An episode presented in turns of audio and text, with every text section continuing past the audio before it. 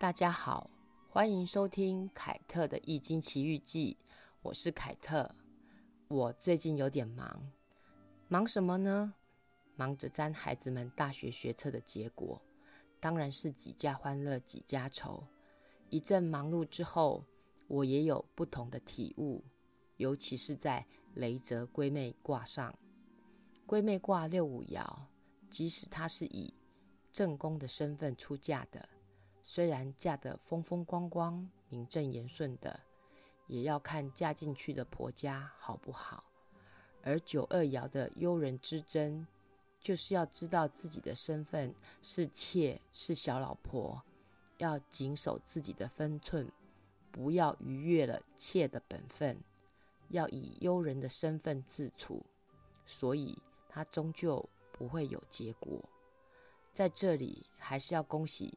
考上好学校的孩子们，和准备出国念书的孩子，这一集我就来聊聊凯特做过的百慕事情。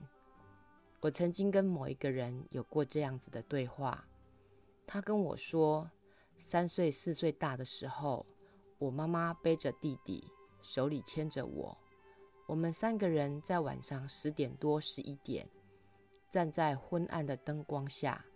等着爸爸回家，我烦死了，困死了，也恨死了这件事情。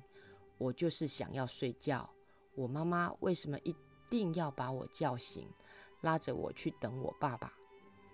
我看着他说：“这就是家人啊。”年轻时候的妈妈担心你一个人在家，也害怕黑暗的深夜，带着你和弟弟。他才有足够的勇气走过黑暗的路，来到路口的街灯下等爸爸回家。这不就是一家人吗？你很幸福啊！小时候，我妈妈带着弟弟离家出走，我是那个被妈妈留下来的孩子。我的心里有着一份妈妈不要我的感觉，这份遗弃感，却在爸爸骑着摩托车。载着我去接妈妈和弟弟回家的路上，因为终于坐上野狼一二五前面油箱宝座的满足感，而获得了释怀。你比我幸运啊，至少你的妈妈还带着你。都几岁的人了，还在计较这件事情。也许因为没有得到我的认同，他接着又说：小时候台风来了。我家的屋顶整个被台风吹走，我们一家人半夜逃到别人家的车棚里住。我们很可怜呢，就住在车棚里。你住过车棚吗？我又很认真的回答他。我国小的时候住在外婆家，那年塞洛马台风半夜登陆高雄，外婆家后面高大的龙眼树把屋顶压破了一个大洞。在狂风暴雨里，伸手不见五指的黑夜里，我们全家人连东西都来不及收拾，就赶紧爬到隔壁邻居家躲起来。我们连车棚都没得住，就住在被台风吹空的鸡舍里。鸡舍耶，你住过鸡舍吗？你还是比我幸运啊，至少你还有车棚可以住。